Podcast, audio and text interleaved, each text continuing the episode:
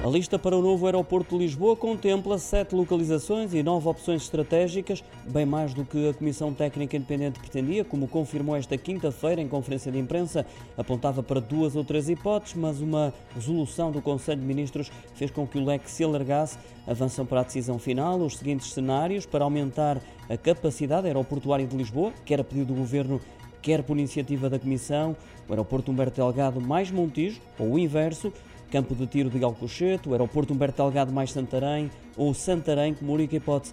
Ainda o Aeroporto Humberto Delgado mais Campo de Tiro de Alcochete, também a localização de Pegões, que pode servir igualmente como opção complementar ao Aeroporto Humberto Delgado. E por fim, Rio Frio mais Pulseirão.